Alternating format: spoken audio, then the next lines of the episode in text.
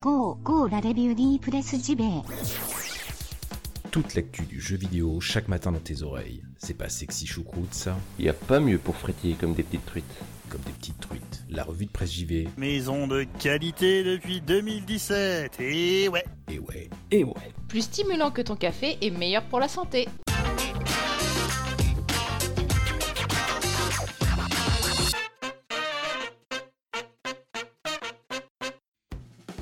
Nous sommes le lundi 6 mai 2019, bienvenue, bienvenue dans votre revue de presse JV, votre podcast quotidien qui vous parle de jeux vidéo amoureusement chaque matin. Très heureux de vous retrouver après cette euh, semaine hein, de, de pause, de vacances pour l'émission. Pas mal de choses à vous dire ce matin, donc bah écoutez, si vous êtes prêts, si le cœur vous en dit, on va repartir tout de suite en reprenant les bonnes habitudes avec un tout premier sujet confectionné avec amour par votre serviteur bien sûr. Allez, c'est parti.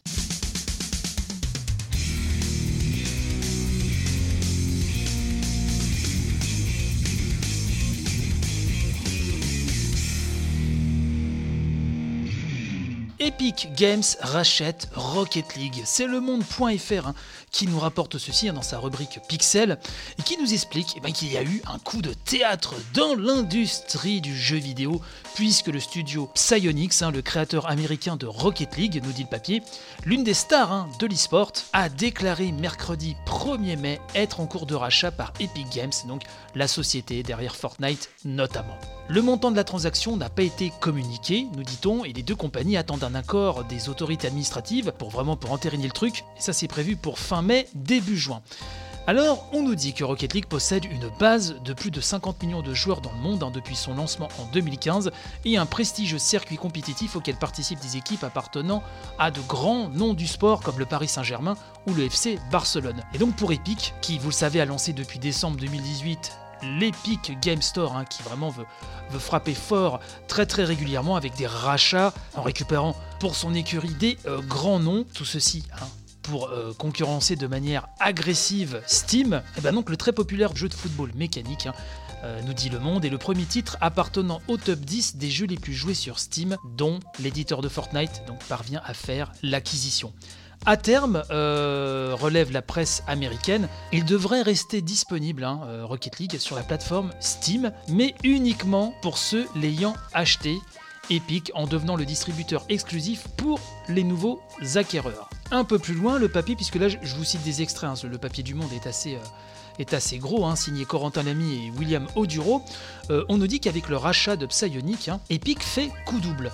Non seulement le géant américain du jeu vidéo prive son intouchable concurrent euh, d'un jeu populaire, tout en sécurisant une exclusivité en amont, et ça avant l'arrivée en fin d'année de Stadia, hein, qui est le service du jeu en streaming de Google, et donc avec la bataille euh, des stores qui se profile, chaque acteur avance ses pions, et du coup, euh, Epic vient là de marquer à nouveau un euh, grand coup. Seul, seul, seul hic euh, est de taille, nous dit-on. La stratégie d'acquisition d'exclusivité d'Epic Games est particulièrement impopulaire auprès des joueurs. Car d'une part, on nous dit qu'une grande majorité d'entre eux a vraiment ses habitudes hein, sur Steam et voit euh, vraiment d'un mauvais œil l'idée de devoir s'inscrire à une autre plateforme. Et d'autre part, la compagnie aux 3 milliards de dollars de chiffre d'affaires en 2018 possession à 40% du géant chinois hein, euh, est accusé de développer son catalogue exclusivement à coups de chéquier au lieu de développer en interne de nouveaux titres innovants. D'ailleurs, on nous rapporte aussi que Tim Sweeney, hein, le patron d'Epic Games, s'est engagé sur Twitter à arrêter sa politique d'exclusivité si Valve arrêtait de prélever 30% de commission aux développeurs afin de s'aligner sur les 12% de l'Epic Store. Donc l'annonce du rachat de Psyonix a aussi été très mal perçue par sa communauté aussi. Certains joueurs ont manifesté leur, euh, colère hein, en ligne, tandis que d'autres ont estimé que ce rachat permettrait finalement à Rocket League de se renforcer sur la scène e-sport, d'enrichir son contenu voire comme Fortnite, hein, de permettre à n'importe quel joueur de rejoindre n'importe quelle partie, et ce, quelle que soit euh, sa machine. Bon, tout ceci donc fait forcément jaser en bien ou en mal. On se demande à chaque fois euh, quel rachat, euh, quelle annonce va nous faire Epic Games hein, d'une semaine à l'autre. Alors je ne sais pas s'il y a des joueurs euh, réguliers de Rocket League parmi vous. Est-ce que cela vous gêne particulièrement? N'hésitez pas à nous faire part de votre avis sur la question, de votre avis éclairé sur le compte Twitter de l'émission, at revue de presse JV tout collé, et bien sûr le Discord, tous les liens, hein, y compris le lien de cet article euh, du Monde, tout est dispo dans la description de cette émission.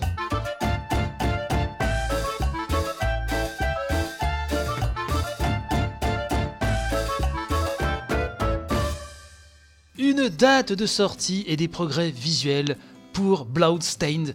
Bloodstained, vous le savez, ou peut-être pas d'ailleurs, c'est le prochain jeu qu'on attend depuis déjà moult moult temps de l'ancien, l'un des anciens cadors de Castlevania au sein de Konami, Monsieur Koji Igarashi notamment, le concepteur de la formule Metroidvania, tant et tant décliné depuis, avec le fameux Symphony of the Night, épisode clé de la saga Castlevania, bien sûr.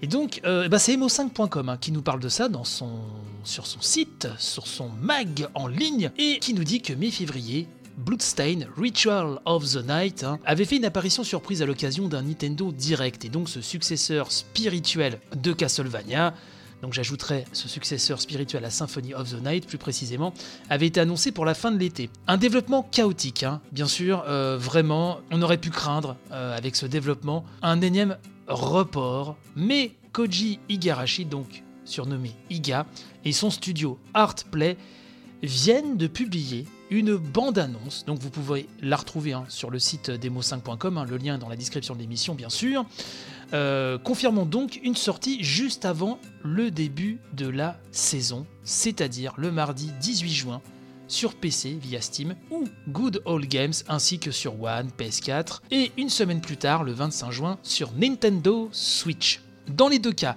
nous dit Guillaume Verdun hein, sur euh, emo5.com, l'édition physique réservée aux consoles suivra trois jours plus tard, le vendredi. Donc la vidéo, hein, ce nouveau trailer disponible ne fait que relayer des dates, osant même prouver, nous dit-on aux détracteurs, que le jeu a bien évolué sur le plan graphique. Effectivement, la vidéo nous montre l'avant-après. Il y a eu beaucoup hein, de remaniements visuels euh, sur le jeu, euh, une direction euh, qui ne prenait pas celle qui avait été promise au début hein, du projet. Et là, ça a vraiment une meilleure tête. hein. C'est toujours de la 2,5D.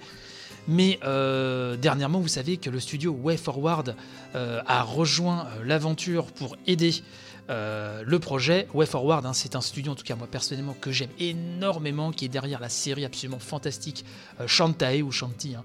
chacun prononce comme il l'entend. Euh, donc WayForward est là pour donner euh, son coup de main. Emo5.com nous dit que le jeu était en démonstration fin mars, hein, début avril, au salon PAX East à Boston et à l'EGX de Londres. Et donc les impressions restaient visiblement mitigées, que ce soit en termes de visuel, puisque euh, certains ont rapporté que les personnages étaient encore mal intégrés au décor, et en termes de feeling, un manque d'impact dans les attaques, etc. Euh, la version Switch souffrait en plus, euh, nous dit-on, de latence et de problèmes de framerate, mais tout devrait être corrigé normalement d'ici la sortie d'après l'éditeur du jeu 505 Games. Bon, bah finalement ça approche, hein, euh, 18 juin, 25 juin sur Switch, c'est dans même pas un mois et demi. Moi, j'ai tellement de respect pour Koji Igarashi, qui est, quand même un game designer extrêmement talentueux, que j'ai vraiment hâte, voilà, euh, de tâter de ce, de ce Bloomstein, même si effectivement, c'est pas encore ça, mais moi, la dernière vidéo m'a personnellement rassuré. Voilà, n'hésitez pas à me dire ce que vous en pensez. J'imagine que certaines et certains d'entre vous l'attendent quand même avec grande impatience. À voir, comme on dit. Moi, en tout cas, j'ai hâte euh, d'y apposer mes petites patounettes.